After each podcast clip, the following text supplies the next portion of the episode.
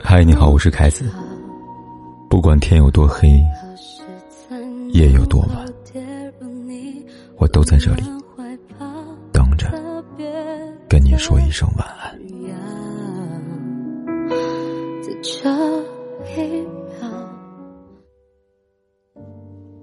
女人的一生有两个家庭，原生家庭决定前半生的成长轨迹，后生家庭。决定后半生的幸福深度。前者无法改变，后者自我选择。劳伦斯说过：“你将拥有的家庭，比你出身那个家庭更加重要。”所以，我想对所有选择权在握的姑娘说：嫁人，千万不要选这三种家庭。第一，把你当做生子机器的家庭。之前有个新闻，某地产妇。罕见诞下四胞胎，对此四胞胎的爸爸十分激动，他喜极而泣，将四胞胎取名为繁荣昌盛。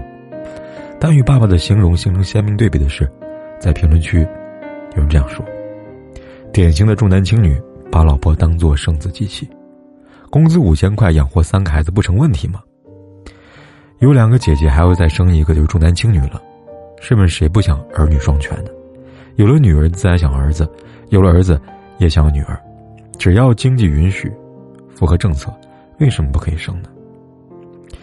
原来，这位爸爸在喜获四胞胎之前，已经有两个女儿了。至于为什么要追生第三胎，爸爸这么解释道：“有两个女儿，想要一个儿子就结束任务了，没想到是四胞胎啊。”这位爸爸没有想到，或者故意不去想的问题，并不是一胎有几个娃。从中的回答可以看得出来，他想儿子。他的概念里只有生了儿子，所谓的生子任务才算是结束了。而在之前，他不去理会每个月仅仅五千块的工资能否养得起三胎，他不去理会老婆追生三胎是否能够幸运的从鬼门关走回来。他只知道，不生儿子不罢休。几天前收到一位姑娘的留言。她的经历像极了这位爸爸。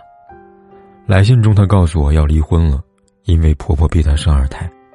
生完一胎之后，由于没有人帮忙坐月子，她身体落下了不少病根为此，他花了很多时间调理休养。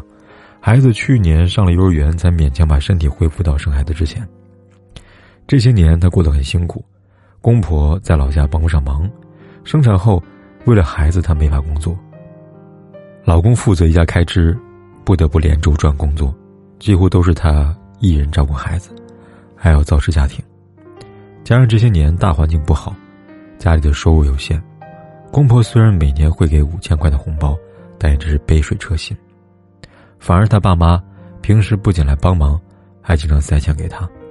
就这样，今年过年跟老公回婆家过年时，婆婆居然当着亲戚的面一边数落她肚子不争气，生了女儿。一边要求她趁年轻多生几个，而老公没有为她说一句话，反而在家人面前保证今年争取生个儿子。原本商量好过完年他要去上班了，老公却说：“父母老了，他们年轻，不要让父母失望。”那一刻，他的心情复杂到难以言喻，但又有谁在乎呢？毕竟身为机器，何来悲喜呢？门不当户不对的家庭。网上有这么段话：人都太现实了，结婚也不是你情我愿就可以的，掺杂太多门当户对、经济考量、工作发展、相貌长相，就像一场价值交换，互买未来。从前车马邮件都很慢，一生只够爱一个人；现在信息网络都很快，反而找不到一个人。世界变大了，心却变小了。当今的时代，人和人之间的感情很现实，也很淡薄，但凡事都有两面性，如同玫瑰，它有扎人的刺，也有多么的美。生活当中有太多太多例子告诉我们，门当户对不只是现实，它存在即是存在的道理。再来看一位姑娘的故事，她叫小 A，小 A 跟老公小 C 是大学同学，恋爱时不看家庭，只看爱情。两人有过很美好一段日子，为此，毕业后他们决定延续这样的日子。然而，各种婚姻所需要面临的问题，在这时候接踵而来。小 A 的家庭算得上富裕，一线城市有车有房，而小 A，则是农村家庭，父母都是农民，给不起应给的彩礼，更别说房子车子了。真如此，当小 A 决定下嫁小 C 的时候，父母强烈反对。无奈的是，那时候小 A 听不进去，在他眼里，是父母嫌贫爱富，不懂真爱，他执意要嫁给爱情，打破门当户对的固有的观念。父母见他执着，也心疼女儿，只好同意。为了不让女儿吃苦，他们提供了婚房，还给女儿一大笔钱，让她傍身应急。他肯定也不会想到，他坚持的这个决定，让他在婚后吃尽了苦头。婚后不久。小 C 的父亲生了一场大病，花光家里所有的积蓄。小 C 是孝子，把自己所有的收入都拿来给父亲治病，家里只能靠小 A 的收入来支撑。不久后，小 A 怀孕了，生活变得捉襟见肘。此时，小 C 提出让妻子把结婚前岳父给那笔钱拿来给父亲看病。小 A 几乎没有犹豫答应了。这笔钱让小 C 的父亲顺利康复了。本以为一切结束了。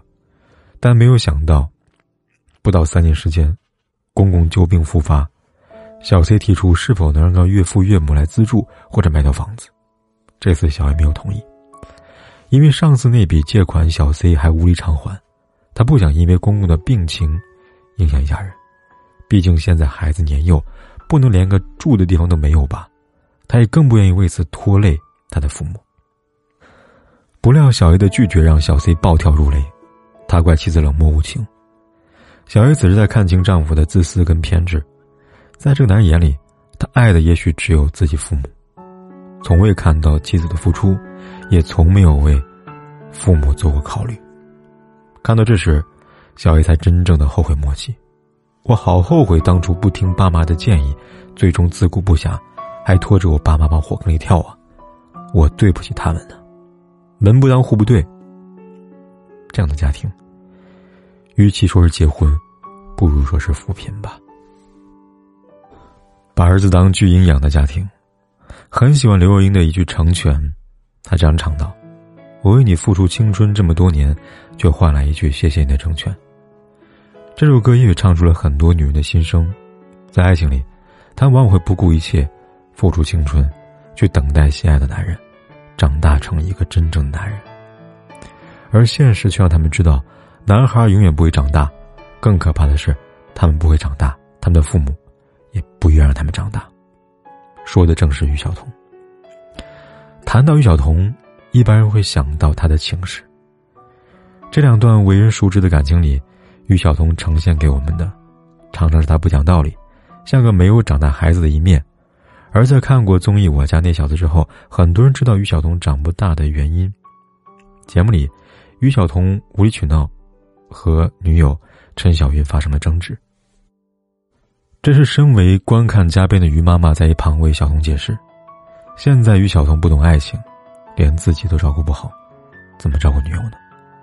在于妈妈看来，于晓彤的所作所为都可以理解，毕竟她还小，不懂得照顾自己。女方跟观众都应该多多体谅才是。对此，很多见解却不这样理解。二十六岁人了。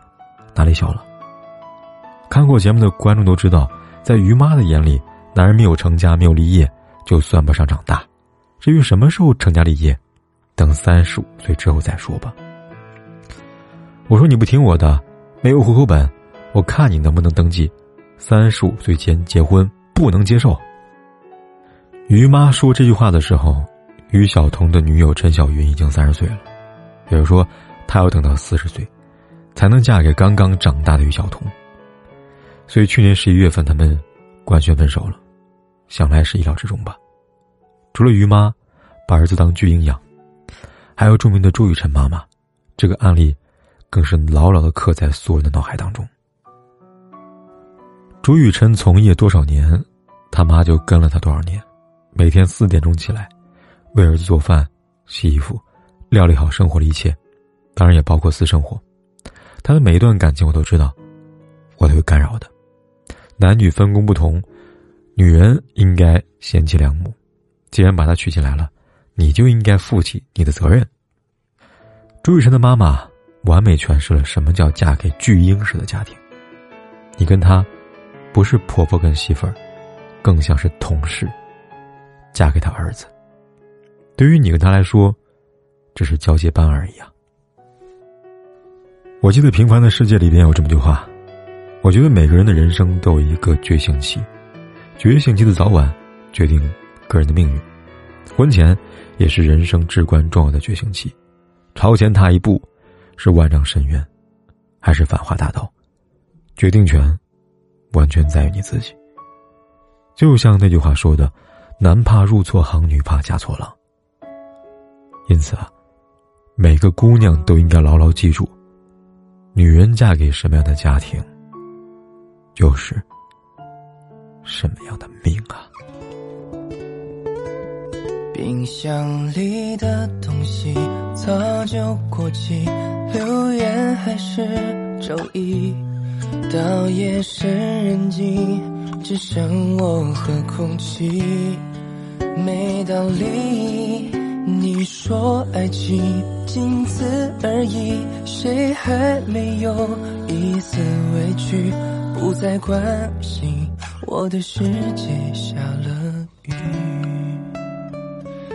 像风吹过八千里，流云和月都曾爱过你。可是潮汐干涸在有情人的海底，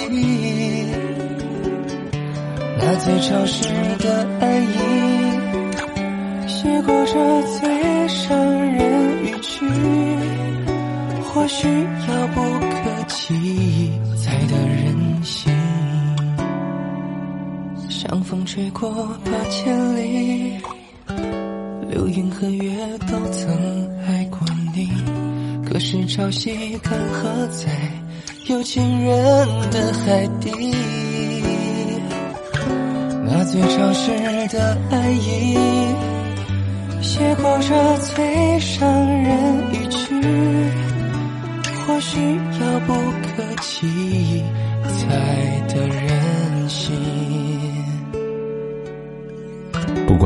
多黑，夜有多晚。